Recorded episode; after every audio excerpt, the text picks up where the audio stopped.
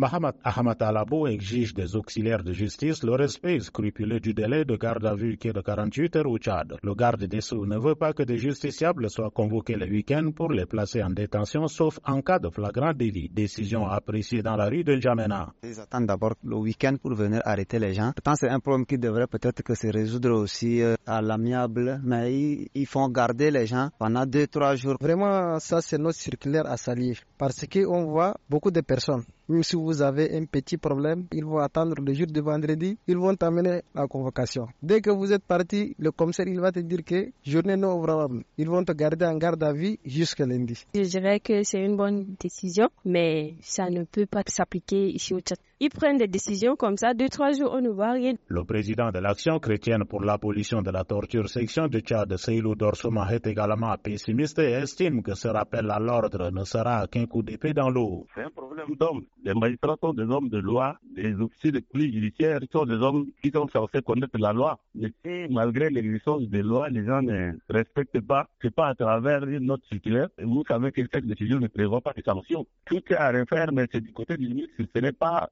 du côté de ceux qui sont chargés de gérer ces lieux de détention à.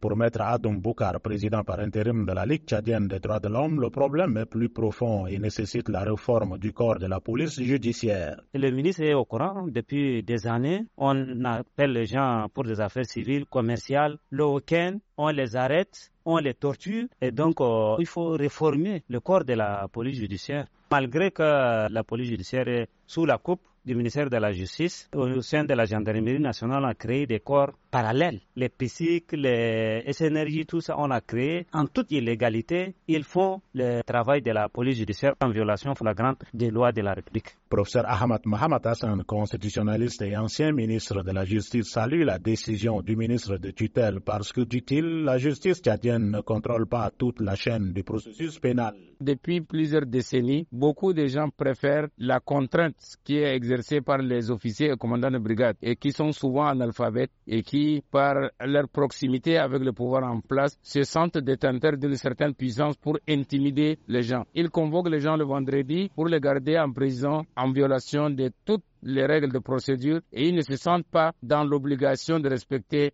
les injonctions du procureur et de ses substituts. Tout est lié à la carence de l'autorité de l'État, à la faiblesse ou l'inexistence même de ce qu'on appelle l'État de droit. Mohamed Ahmad Alabo enjoint également aux magistrats du parquet de soumettre dorénavant toutes les plaintes et dénonciations reçues à la coordination générale de la police pour saisine des unités de la police judiciaire compétente pour enquête. André Kodoumadjingar N'Djamena pour VOA Afrique.